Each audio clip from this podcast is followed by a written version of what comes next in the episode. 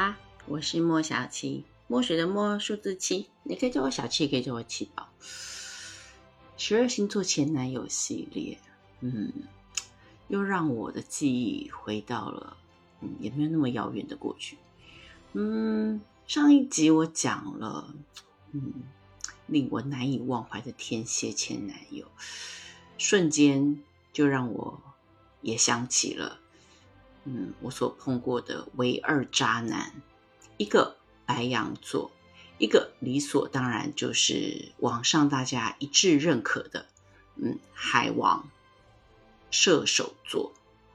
有鉴于射手座的年代比较新，白羊座嗯比较像夏商周时代的历史故事，嗯，我也需要想一想，所以今天你就能够听到我仔细的、全方位、无死角的。讲述我这一段，嗯，射手座也叫人马座前男友的故事，跟他的故事呢，其实，嗯，剧中人物不止我跟他，还有他妈跟他妹，因为他是什么？他是渣男之外，他还是妈宝，虽然看起来不像，嗯，所有人看到他都会觉得哇，好帅哦，哇，将近一九零的身高。然后，嗯，年纪轻轻开着个小跑车，然后穿着名牌的衣服，然后，嗯，笑起来有酒窝，嗯，家世背景也很不错，呃，也蛮好笑的，嗯，说不上是有多幽默，可是，嗯，有一双桃花眼，嗯，是不是以上都是渣男的标配？对，他是，而且啊，他表现出来是特别男子气概。嗯，讲话啊，或者说行事作风啊，都很 man 来的。但一直到你跟他深入认识之后呢，然后啊，他妈妈就出场了。他妈妈看起来呢，好像也是很明理的，但其实是一个非常会啊情绪勒索跟道德绑架你的巨蟹座妈妈。就是我当时年纪小。然后就被这个妈妈骗到了，因为她就是个头娇小，还是乐呵呵的样子，然后永远都是眯着眼睛笑笑的。遗传基因也是一件很好笑的事情，因为她妈妈的身高大概才一百五往上一点点，但我忘记了老人家讲的一句话，叫做“矮子矮，一肚子怪”，说的呢就是她妈妈。你会想，哎，七宝，你不是讲前男友吗？干嘛一直讲前男友他妈？我告诉你，因为这个前男友他妈，就仿佛是我跟这个。射手男在交往时候那个隐形的第三者，所以即便这个射手男呢，他看起来再多么的 man，再多么的嗯独当一面，有自己的公司啊，然后呃员工也做得不错，生意也做得不错，但骨子里他就是个妈宝。这一切呢，都隐藏在他射手呃性格的下面。射手座本来就是像青少年一样，充满阳光，然后开心快乐，然后喜欢带着你去尝试新的东西啊，去吃新的餐厅啊，去从事一些啊。比较不一样的运动，例如什么，他常会找我去做什么跳伞啊、划水啊，但是他不骑马，因为他说射手座就是一只马，马在骑马感觉很奇怪，好像在自己骑自己啊，听起来有没有觉得好像也蛮好笑的？对我那时候就鬼遮眼，就被蒙蔽在他这样子的外表之下。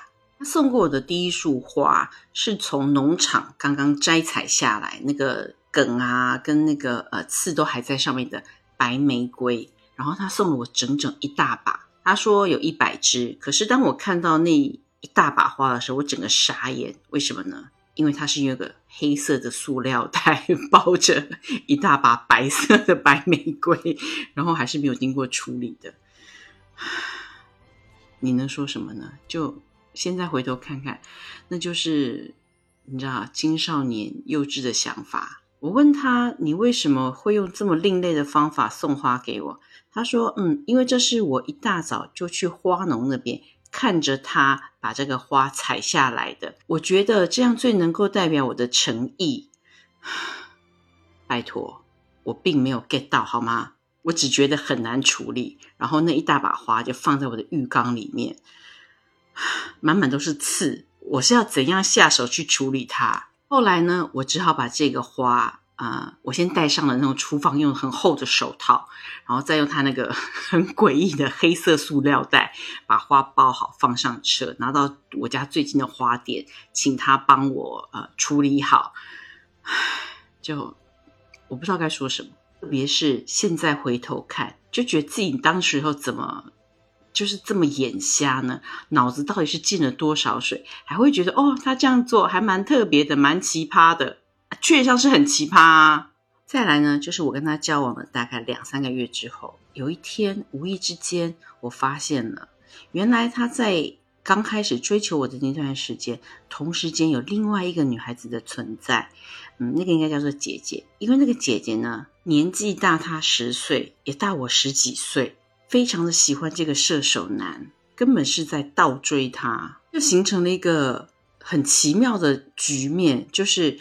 啊，有人在追着他，然后他在追着我，但是我并不知道有另外一个人在后面，感觉螳螂捕蝉，黄雀在后的感觉。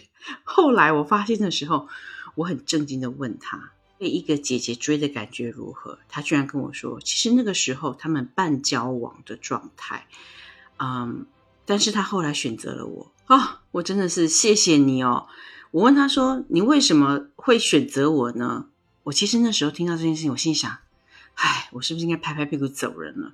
我还记得他非常认真，就少数他会非常认真的，就是讲对待感情这件事的时候，看着我跟我说：“你记不记得有一天晚上我找你出来，我们去了一间二十四小时的那个咖啡厅？”我说：“我记得啊。”然后他说：“你记不记得我跟你说什么？”我说：“嗯，我有印象，就你跟我说你有一件重要事情要告诉我。哦，你那个时候就是要告诉我说，哦，你其实是在跟另外一个人交往吗？”他愣了一下，然后嗯，点点头说：“嗯，其实那个时候我没有真的下定决心。我虽然在追求你，可是我没有真的下定决心要跟你在一起。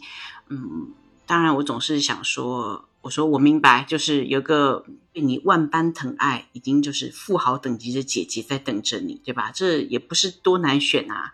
他说对，可是你给我的答案就让我彻底放弃他。我马上在心里回想，我到底给了他什么答案？他问了我什么问题？其实那个问题就是，呃，他问我，你知不知道我找你出来要说什么事情？唉。我能说什么？我也只能怪自己，因为我记得那时候，我想一想，我说，嗯，要么就两件事，一个就是你有艾滋病，你有绝症了；要么就是你结婚了，有老婆小孩了。然后我记得他大笑，然后说没有，都不是这件事情。那我就问他，那你到底要跟我说什么？他说啊，没有，不重要了，那些都不重要了。然后他就在那个咖啡店里面啦，呃，去买了大概六七种不同的蛋糕，来转移我的注意力。然后这个话题，我记得那天晚上就没有再提过了。然后没有多久之后，我们俩就确立了关系。怪谁？怪自己呗。能够怪谁？如果我不给出那么奇葩的答案，然后没有引起他的兴趣，他应该就奔着富婆去啦。我就不会后面被他拿着刀子捅心窝子的这些事件发生在我的生命当中。其实渣男的套路都差不多，就是当着你的面啊，是一个。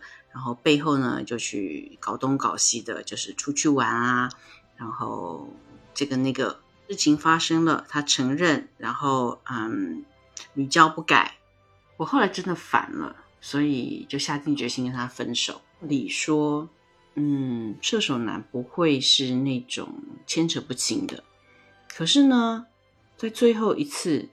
他就是扯着我，然后另外一边又不愿意放手。其实我们俩还真的交往了蛮长一段的时间。他也真的给予了我在情感上面最大的打击，让我狠狠的体验了一把什么叫做痛彻心扉。但是现在我其实很感谢他，因为如果不是他在我们感情的路上不停的挖坑给我，不停的就着所有鸡毛蒜皮的事情。找我的麻烦，那个用背叛这件事情挑战我月亮天蝎的耐性，消磨我对他的爱，并没有办法在今天的这个时刻，对与生命有这么深刻的重新认识。他基本上大概就是那个啊，推我入火坑，让我浴火凤凰的那个大推手。所以我感谢他，我感谢他娘，我感谢他妹，我感谢他全家。我美丽的蜕变，自在的人生，知道怎么样好好的爱自己，把自己放在人生对的位置上面。真的，他是完全凭一己之力帮助我 达成的。所以认真说来，我如果称他为我的功德主，我觉得他是当之无愧的，并不是说他让我看到了人性多么黑暗的层面，而是他让我看到了一个人的欲望如果没有受到控制的话，那么可以怎么样子的。使一个人败坏跟堕落。诶，我这集不是要专门吐槽前男友吗？怎么讲着讲着，好像变成励志故事片了？来，回归主题一下，射手座是不是渣男？是，是不是很渣？是，是不是海王？是。他们有没有救？没有。跟他们在一起好不好啊？好玩。如果下一次再碰到射手座，还会跟他们谈？会啊，会跟他们谈一谈，然后在他们兴头正起的时候抽身而走。拿起旁边的棍子打死他，因为他们实在太值得被痛揍一顿。我前两天啊，跟好朋友出门的时候啊，还碰到这个射手渣男。有鉴于几年前那段腥风血雨的日子，在我跟朋友一跟这位射手男见到面的时候，他马上在我的耳朵边嘀咕：“放下屠刀，放下屠刀。”我的内心波澜不动，相信我是面无表情的看向我的朋友，先翻两个白眼，然后跟他说放下屠刀，然后捡起隔壁的半自动武器扫射他吗？没问题，毕竟用刀，谁晓得那个刀锋不锋利？万一溅得我一身血，嗯，还不如在有距离的地方拿起自动武器扫射他，把他直接射成马蜂窝。我是真心的感谢他成就了我，让我变成今天的我。但是不妨碍我同时间在内心一样唾弃他是一个永远长不大的妈宝射手男啊！之所以会在榜上面留下海王的名字，我相信他们也祸害了不少人。你是不是也是其中的一员啊？又或者你身边的姐妹套？来来来，留言区大家互动一下，不要忘记订阅、点赞、关注，下次见啦！